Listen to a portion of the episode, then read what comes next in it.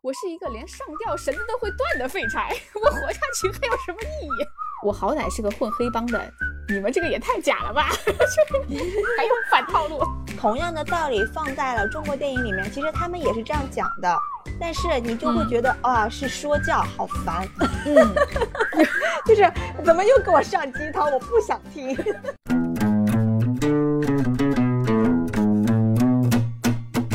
喂喂喂喂，You You check now，在录啦，在录啦啊！捞不捞多？捞不捞多？老不老多？这里是唠不唠多？我是二营长 M，我是二踢脚 Q，开唠。呃，唠嗑不唠多，我是二营长 M，废柴说废话，我是二踢脚 Q。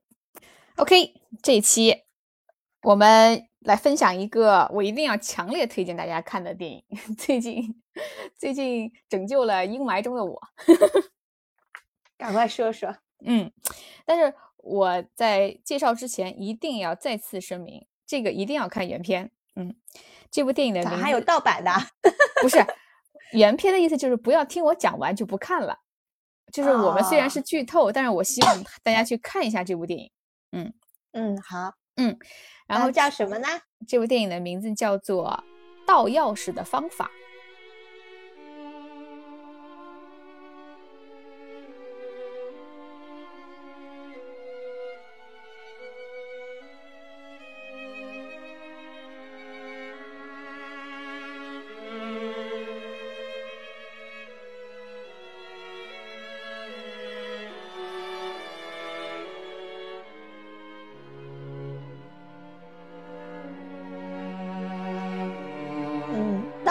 钥匙的方法，对。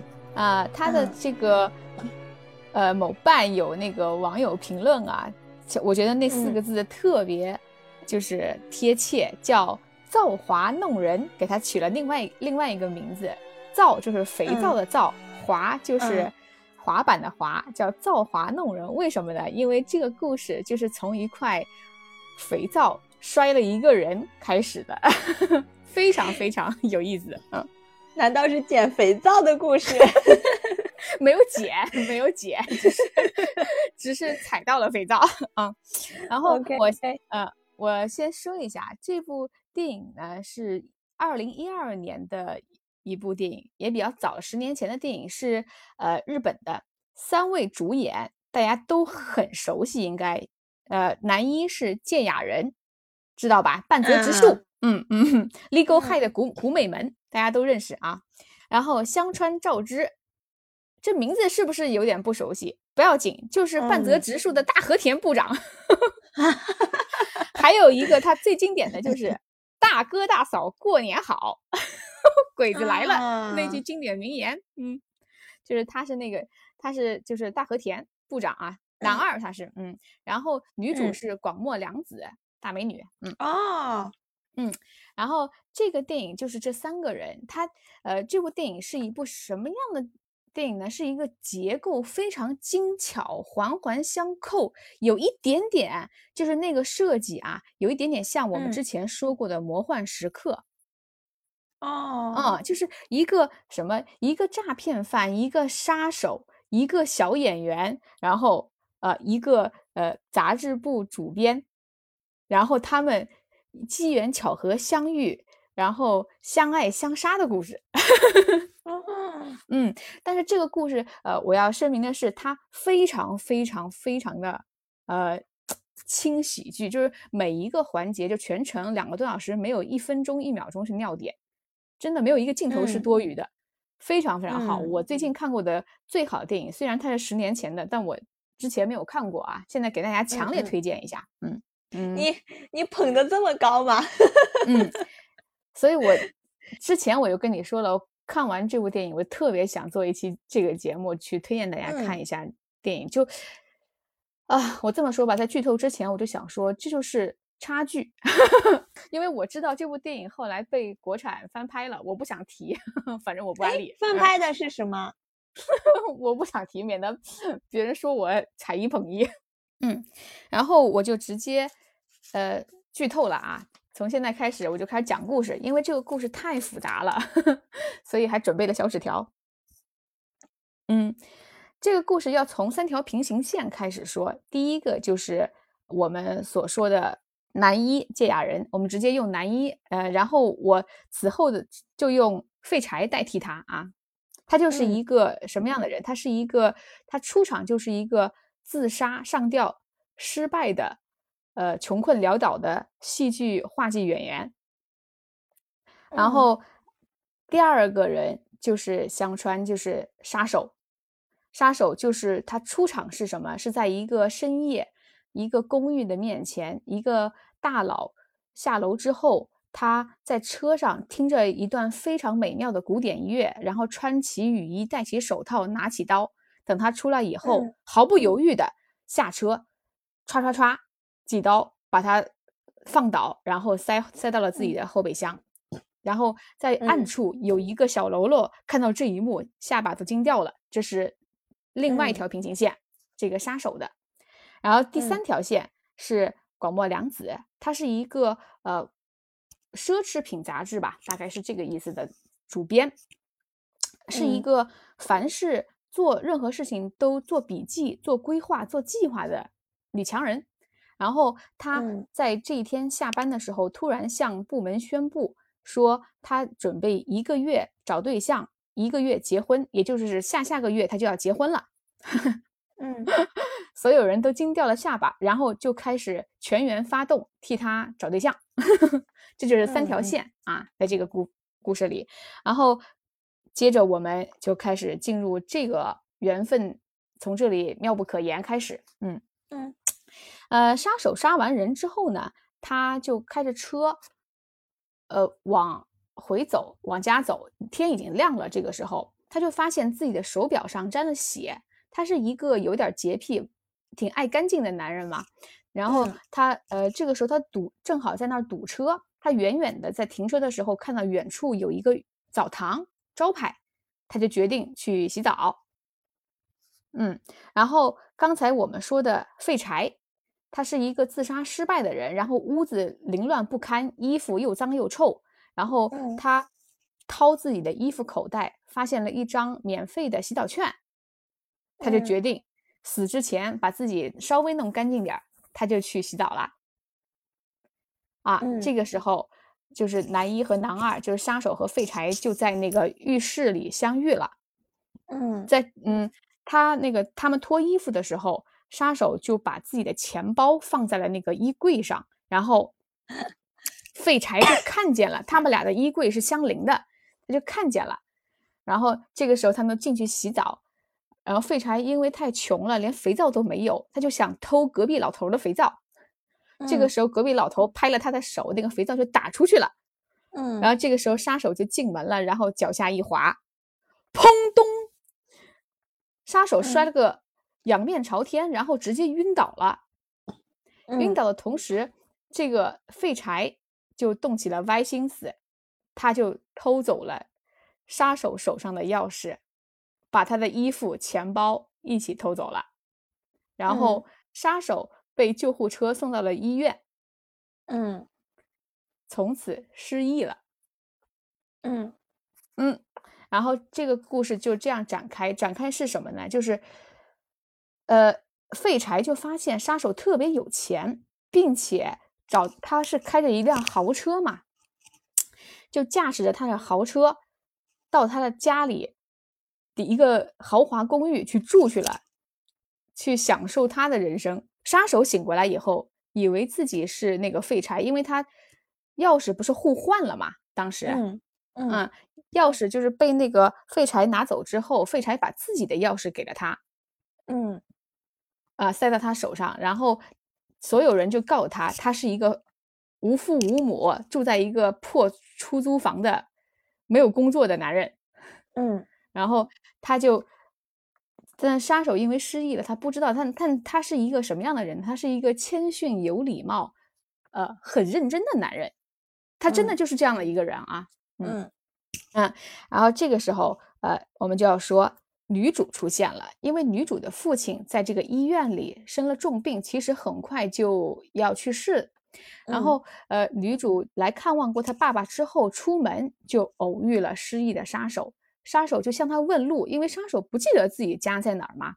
然后女主这个时候在附近的病房，在几分钟之前，她看到了一本杂志上说，女追男也是可以的，就是女生主动也是可以的。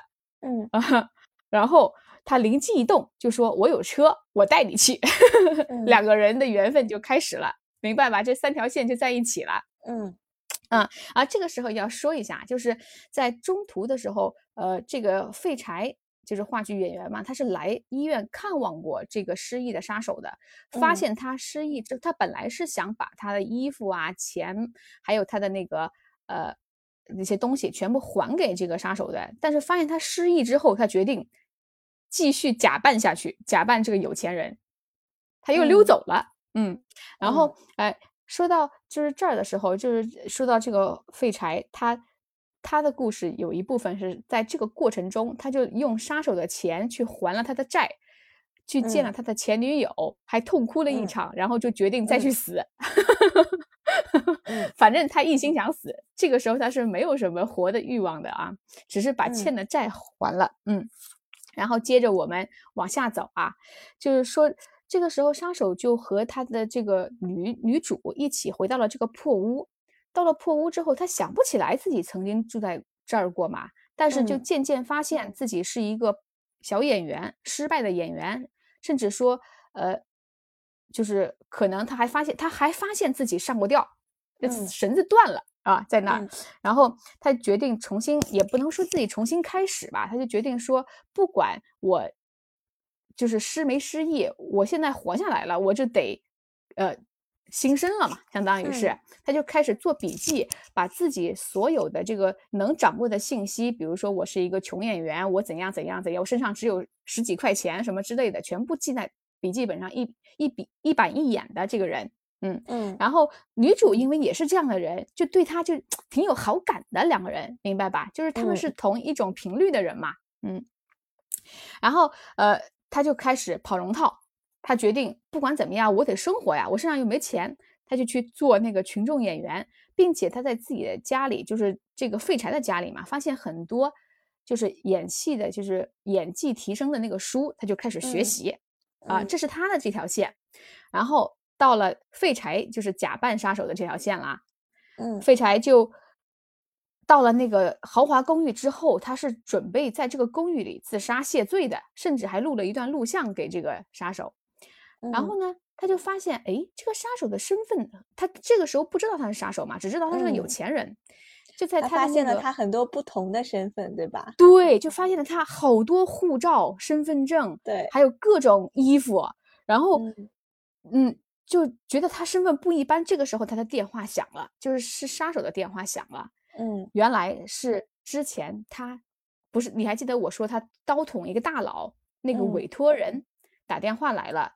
说要给他钱付款，问他怎么付，嗯，他他就说要把这个钱放到他自己那个破公寓，别人不知道，对吧？就给那个地址是他那个破公寓的信箱里，是给几百万给他。但是呢，因为他他是个废柴，他哪有什么智，或者说他智商一直就在线下。说实话啊，嗯嗯，他就是一个混吃等死的人，可以这么说，咸鱼一条。然后他就。他就去了那个地方，他其实不知道，杀手是从来不会接电话，只会听留言，也从来没有露过面的。嗯嗯，然后他就去了那个邮箱嘛，就等于说回自己的破屋了嘛。回自己破屋的时候，他就碰上了杀手，失忆的杀手。杀手跑龙套刚回来，可以吃上饭了已经。嗯，然后两个人聊了一下，然后女主也来了，三个人聊了一下，这中间的过程非常好笑。就是我想说啊，就是他每一个情节设计都都非常好笑。就三个人在那个破屋，那个破屋本来是乱七八糟、破烂不堪的，已经被这个杀手就是整理的清清爽爽、干干净净，嗯，就焕然一新了已经。然后呃，还坐下来招待他们，还给他们倒水，然后甚至嗯，这个因为杀手还失忆中嘛，他以为自己原来是废柴嘛，就说哎，我在想，可能我去浴室是想摔一跤，就是踩着肥皂死吧。嗯，为什么这么说呢？因为他说：“你看，我是一个连上吊绳子都会断的废柴，我活下去还有什么意义？” 嗯，你要知道，真正的废柴坐在那个对面，如坐针毡。嗯，当时那个情节真的非常搞笑。然后，呃，废柴听完之后，就真的不是滋味嘛，他就走了，他就赶紧告辞，然后下楼去偷，想去拿钱，结果委就是委托他的那个要付款的人出出现了，其实他们是黑帮，两个黑帮的啊小喽啰出现了，说老大请你去，就不由分说把他带走了。这个时候，因为没有人知道杀手的真面目，所以也不知道他是废柴嘛。嗯，然后到了老大那边，老大就跟他说：“委托没有结束，我还得请你再办一件事儿。为什么呢？因为呃，这个老大和他被他杀死的老大两个人原来是同伙，他们一起办了一件大案，吞了大概将近三亿或者两亿日元的巨额款项。但是呢，他杀了这个。”老大之后，这笔钱没有找回来，没有找到。嗯，然后就这个老大就说：“你得把这个钱找到。另外，我怀疑这个钱呢是在原来那个老大的情妇家里，所以你去情妇家里之后把钱找到，顺便把情妇杀了。这就是他的第二个任务。他说：如果你把这个任务完成了，我就再付你双倍的钱。嗯嗯。”但是废柴心里这个时候慌啊，但是他不能表现出来他慌，对吧？他只好答应。他说没有，因为老大说了没有给你拒绝的理由，就是不可能给你这个机会的，你必须完成，我们会盯着你。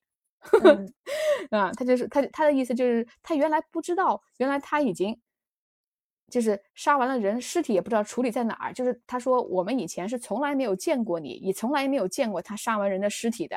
这次有幸见到你，你你反正就别想逃了，就这意思吧。就黑社会真正的黑社会嘛。嗯。然后这个时候他就就废柴就很无奈，他就开始怎么样呢？他就他就想他就想，哎呀，我该怎么办？他开始想辙嘛。嗯。他就想，干脆我去死吧，我还是去死吧。嗯。他就在他就在那个豪宅里，就是杀手本身的就是大公寓里，呃，徘徊。然后这个时候他就发现了，呃，杀手。私藏的一笔巨款，他自己挣来这些年挣来的钱，他就又开始想到了一个妙计。但是这个妙计我要在后面说。这个时候，因为还有另外一条线，就是我们的这个穷演员，就是失忆的杀手这条线还在发生嘛。嗯，就是他是一个什？我刚才说了，他是一个真正的很认真做事儿的人，他做杀手是顶也是顶级的。他后来做龙套了，他也是顶级的。他慢慢的就得到了很多演员和很多导演的认可，他接上活了啊。然后他他这个时候接上活以后呢，他人生不是变得越来越好吗？他和女主就一直在这个时候两个人就是互生好感，但是女主一直在很认真的帮他啊。这个时候他就说，呃，除了做演员，我觉得我应该去找份工作，就是让我的生活好起来。我的生活是可以好起来的。然后女主就说：“我们编辑部，嗯，正在招实习生，你被录取了，就立刻找到了工作。嗯，这个时候杀手很感动，因为他是一个，其实他现在相当于只是一个小演员嘛，他很感动，就他就在吃饭的时候都哭了，他就对女主说：‘我都不知道该怎么报答你。’女主就说：‘那我们就以结婚为前提交往吧。’嗯。”两个人就真的开始交往了，然后中间有一大段他们交往的那个情节也非常好笑，非常温馨啊，推荐大家去看。然后这个时候废柴不是发现了，刚才我说了，发现了他两大罐钱嘛，他的存款现金，他就他就去找那个黑帮老大的情人了。嗯，他说有人要杀你，但是呢，我想到了方法去救你。他用他用什么？他用杀手这笔钱买下了一套公寓。他决定。把这个杀手的情妇和他儿子偷偷藏到那个公寓里去，这样他就不用杀人，他也可以向黑帮老大交代。他就呃就想了这个辙，然后呢就告诉情妇，然后呢他就说我明天下午六点来接你。他在那个情妇是在一个超市打工，我接你。但他其实不知道，黑帮老大早就在情妇家装了窃听器，这一切计划都已经被听到了。嗯，所以第二天的时候他就。被老大逮了个正着，也没接上情妇嘛，然后他就他就拿出了一把玩具枪，是杀手家里的，他不知道那把枪是玩具枪，他以为真枪，他就开始恐吓他们，然后逃走了，逃回了那个杀手的家里。就在然后就在这个时候，杀手回来了。杀手为什么回来？前面也有交代，他这个线一直是并行的，他电影一直是多角度切换的啊。嗯，就是女主的父亲，我刚刚说了，突然去世了。呃，葬礼结束之后，女主就把杀手带回了家，在他父亲的房间里，他们两个人在互诉衷肠嘛。然后女主就说，她父亲生前最喜欢的是听古典音乐，嗯，他就开始放那个碟，就是唱片。然后那个音乐一放，正是什么？正是我们第一幕看到的杀手杀人时在车里放的那个音乐。嗯，那个音乐一放，杀手的记忆就回来了。嗯，哦，所以这个时候我就说，杀手他，然后女主一转头，杀手就不见了嘛？为什么？因为他记忆恢复之后，立刻杀回了自己家，因为他知道了是那个废柴在冒充他。就赶紧回家去，然后在这个杀手的公寓里，两个人就相遇了嘛，然后开始一顿暴打，一顿批评，一顿骂，等等等等等啊。这个时候，黑帮也追来了，因为因为我说了，废柴是一个很没有用的人，在这个里边，他就一直被跟踪，被什么什么，他各种暴露嘛，没有办法，嗯，然后还是杀手，他是非常聪明的人，他就说这样，我来帮你解决这个问题，但是。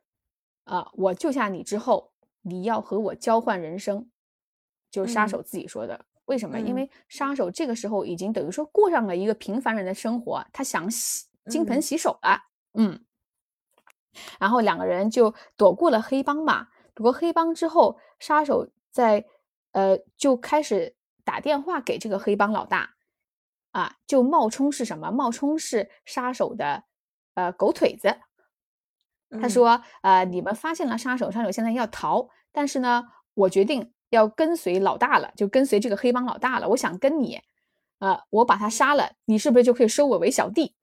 他就对这个黑帮老大说：“嗯，这样我就帮你解决掉这个杀手，解决掉情妇，然后帮你讨钱。但是呢，你就你就收我为小弟，好不好？”然后老大就说：“看你表现，等这个意思吧。”嗯，他们就设局，设局以后呢，他们就。把这个老大就引诱到这个情妇的房子里，为什么呢？他们说把情妇和情妇的儿子干掉了，嗯，然后就据所以就是中间有一些设计环节，我就不就简简略了啊。然后他们就一起，所有人都聚到了这个情妇的房间里，地上倒。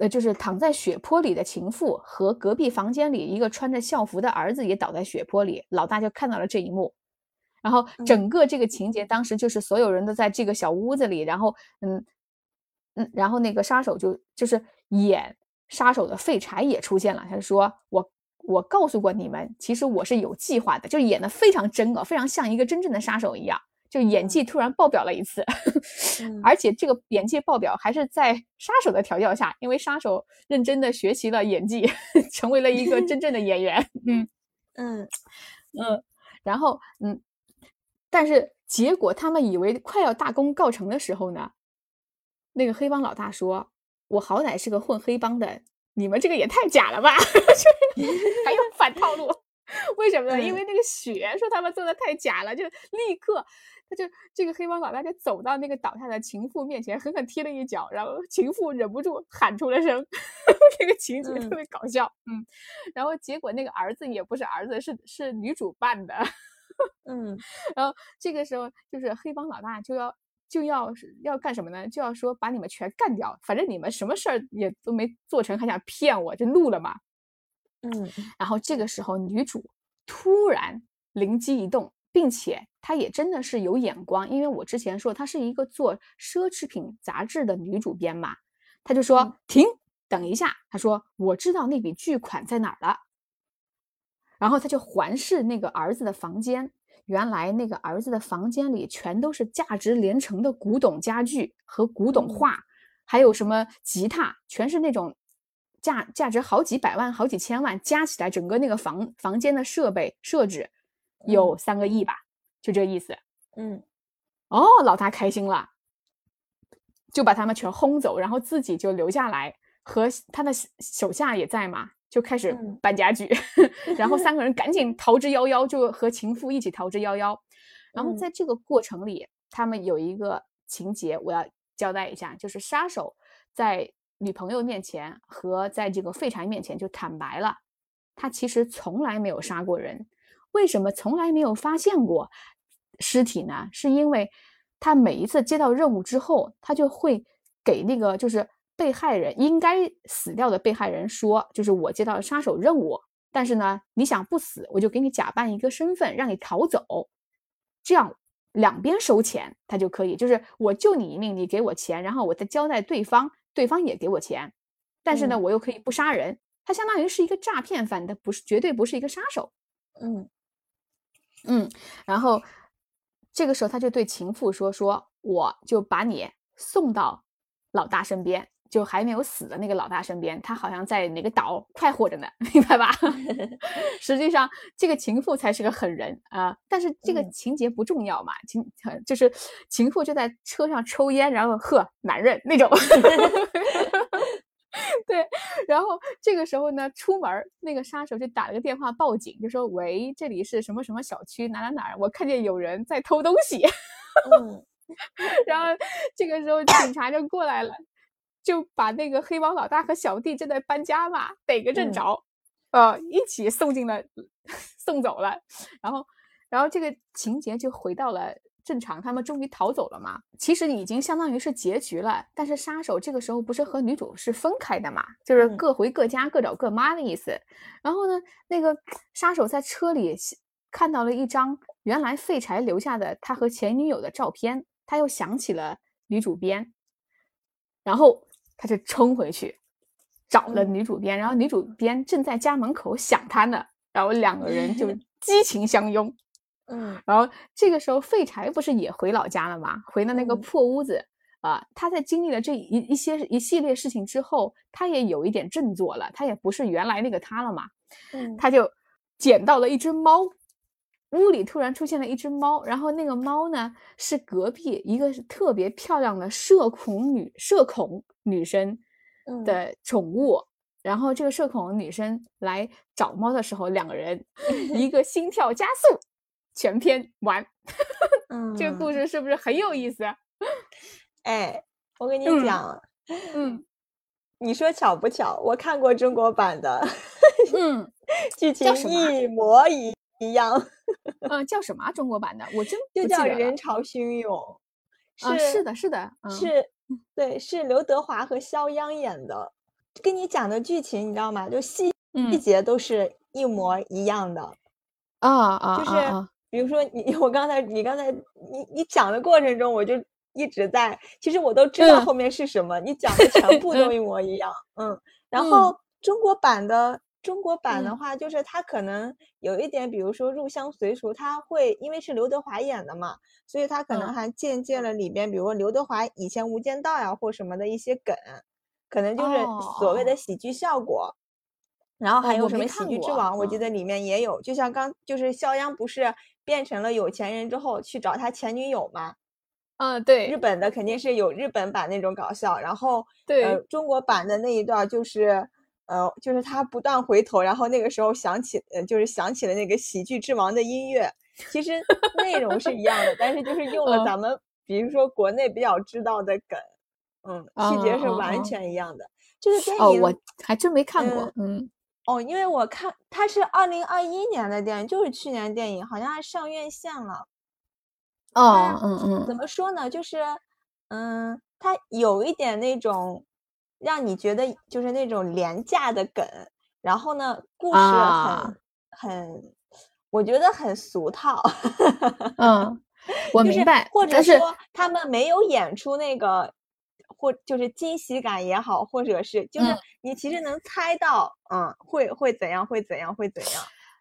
这就是我们那天说到关于魔幻时刻和这个杀手不太冷静，他们两个质感上的区别。对，你刚才讲的时候，我就想说，你现在的感受就是我当时看那个这个杀手不太冷静那个时候，就如果你看过日版，你再看咱们国内版的这个，你就觉得哇。什什么呀？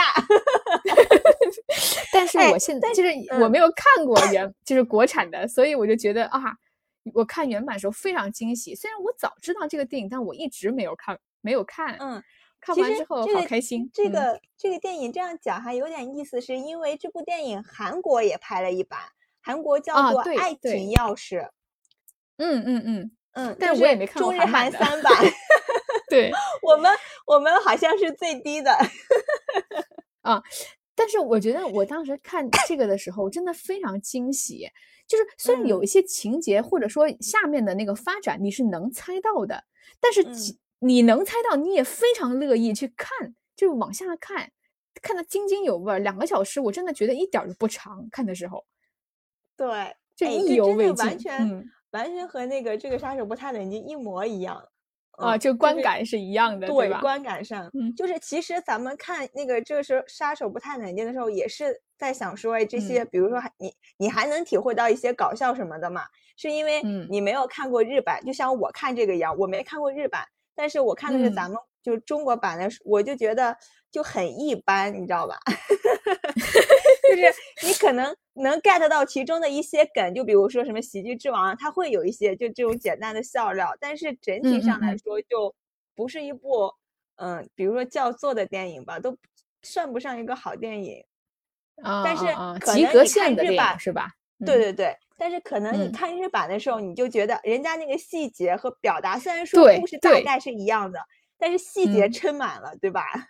真的撑满了，而且还有一点啊，就是真的，就是刚才你说到细节这个词儿，我一定要强调，就是它整个这个设计的这个环节的这个细节的这个呃怎么说衔接，特别特别的自然，特别特别的顺滑，就是不像是就咱们说杀手不太冷静时候是那种你能够知道下面这个是梗了，下面这个是包袱了。就是你是比他前一秒知道的，但是你看我看这个就是日版的时候，我就觉得它是什么？是同步的，就是你可能会隐隐预感他们要搞笑，但是你并不知道他们要怎么搞笑，或者说他会突突破你的惊喜啊。因为日版的这个就那个魔幻时刻，它也不是那样的，就是 它没有什么所谓的这种，就是每一秒都很精彩，你根本就没有 让你思考的时间。嗯，我我看这个的时候我就有这种感觉，而且还有一点我要强调的是，这部剧它虽然我们现在说啊，它是一个喜剧，或者说甚至有一点荒诞的这种结构。搭配啊，但是它剧中有那个日本人非常经典的什么，就是京剧的输出，它是很励志的。他整个对于杀手这个失忆的杀手，他如何去成为一个好的演员，或者说如何去努力向上的生活，或者说每一个人的改变成长，他都是有一个呃递进的。我觉得很好，它不是一个纯粹的喜剧。总结他这个大意的话，他想表达的还是就是。就算比如说换了人生，对吧？但是你本人自己的那种习惯也好，或者是你的生活方法也好，你看他还是依旧向上，或依旧有那种自律的那个感觉，对吧？是的，是的，是的。然后他这个里面有有一段台词非常经典嘛，就是呃，我读一下啊，就是他我说了，他不是说呃那个在那个房子里，就在自己大公寓里面，他和那个废柴演员相遇了嘛，相遇以后他。他就指导他演戏，你想一个杀手反而反过来指导一个演员演戏，为什么呢？因为其实那个演员不是一个上进的人，他就是说，你房间里，他他演员本身说，你还教我演戏，我可是一个学习了什么斯特拉斯伯格什么等等怎么什么的演演戏方法的人啊，就跟他说，那杀手就指出他说，你房间里那本斯特拉斯伯格的书只看了最前面的八页。其他的书也是一样，好不容易稍微有点学习的干劲了，可是书一买回来就满足了。你小子就是那种最渣的人，对，你懂的吧？嗯，他说看完这个，我就觉得他真的好有道理。就哎，你知道吗？就是这种就是日本电影的最大一个特点吧，或者是日剧，就是他们会讲出一些特别好的这种道理，但是。同样的道理放在了中国电影里面，其实他们也是这样讲的，但是你就会觉得啊，是说教，好烦。嗯，就是怎么又给我上鸡汤？我不想听。嗯，但是他在这个里面就会，你就会觉得很匹配，就是很舒服、很自然的一种对话。然后还有他。还有他们那个两个就是男女主，就是杀手和女女主编他们的那段也是，就是女主编是一个也是一个很认真，什么事情都是做计划去执行的人，就是很有执行力的人嘛。在这个房子里吃饭的时候，男主说：“我都不知道，我太感动了，不知道怎么报答你。”然后女主就说：“那就和我结婚吧。”然后男主当时的意思就是说：“我是一个没钱、没房、没车，什么都没有的人，对不对？”然后女主就说。那你就努力一下，你能为我努力一下吗？以结婚为为前提，和我一起努力，好不好？然后男主就说：“ 好，明白吗？就是两个人，他们是这这台词，但凡我能听懂，我真的就想笑。你但凡换个中国人念出来，我真的要 Q 脚。对呀，但是你知道吗？就是他们两个人的人设。”在这个情节里说这个话，你是一点儿都不觉得违和，因为他是两个像个书呆子一样的人，就是很一板一眼的人。就是他决定要谈对象、要结婚的时候，也是非常认真。但是他明明两个灵魂是共鸣的，就会觉得哇，这两个人好合适，天生一对儿，天造地设。我觉得这就是戏吧，就是戏和他那些东西表达出来的，让你觉得不违和。嗯嗯嗯，就是好多细节，我肯定也都是带过了，一定要去看一下这部电影啊！千万不要再看国产版的了啊，就看原版。道药师的，哎，你别这样说，其实国产版的，毕竟是刘德华演的呀，同志们。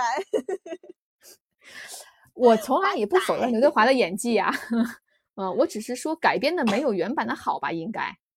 嗯，肯定是。如果你要看完日版，你再看中国版，你肯定就会觉得那个什么，就是你在即便没有看日版，对你没有看日版的前提下，就是我都不知道原来这个人潮汹涌是改编的，我还以为哎，就是不知道这个。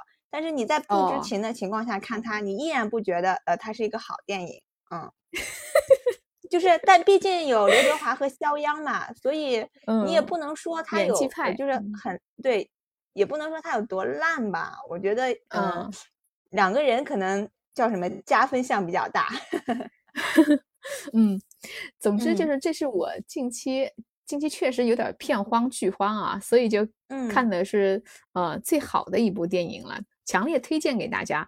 然后呢，我想说，可能现在确实没有什么没有什么特别新的电影可以吸引到我们啊，去找一找那个。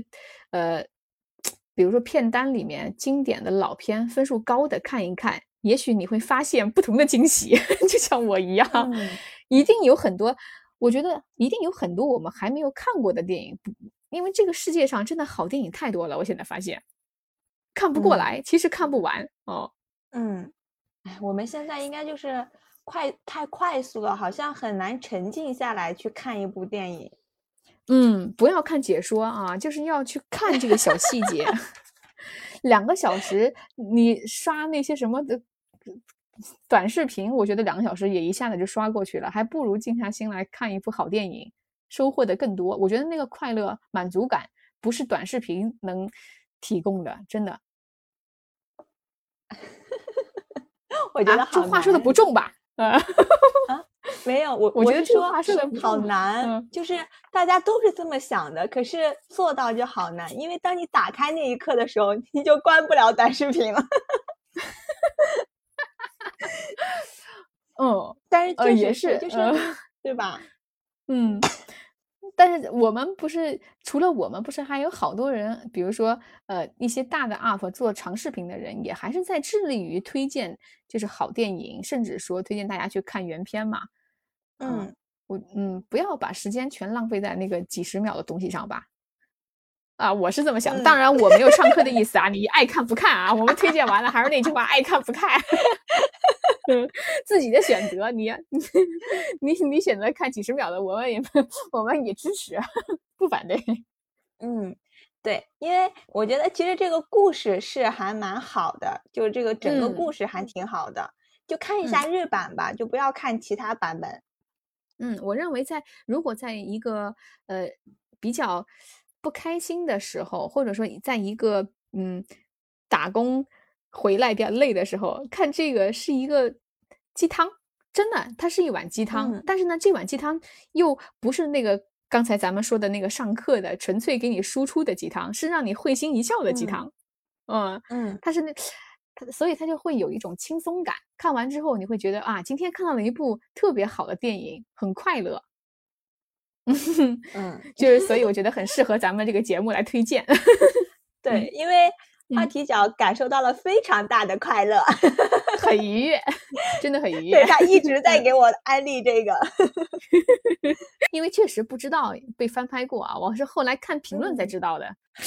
因为这部电影其实它可说的后面的东西不多，主要是这个电影的故事情节设计的好，还有演技加持，就是每一个人演技都非常在线。嗯，就是因为我在听你讲的过程中嘛，就是。因为我看过这个中国版的，然后剧情呢又差不多，那我现在就能感受到，比如说我在观看这个中国版的时候，我没有那么开心了，所以我在全程听的过程中就没有特别嗨，你知道吧？就是，嗯，我我知道，就是或者说，当你讲这些情节的时候，我想的都是就是国内的那个电影，因为我不觉得有任何有趣。我要说一下。刚才就是我在开头也说了这个问题嘛，就是这部电影一定要去看，而不是听别人说，因为它的故事是多线并行的，它是有一个设计的，并且还有一个镜头语言的这个技巧在里面，一定要去看电影，嗯嗯嗯，而不是单纯的说故事，嗯，对对，我就想说表演的这些弯弯绕呀，以及过程是很搞笑的，尤其我相信对对对会做的更细。对，反正我心目中啊，它真的是一部八点五五分以上的电影啊。嗯，叫什么？盗盗钥匙的啊？什么方法？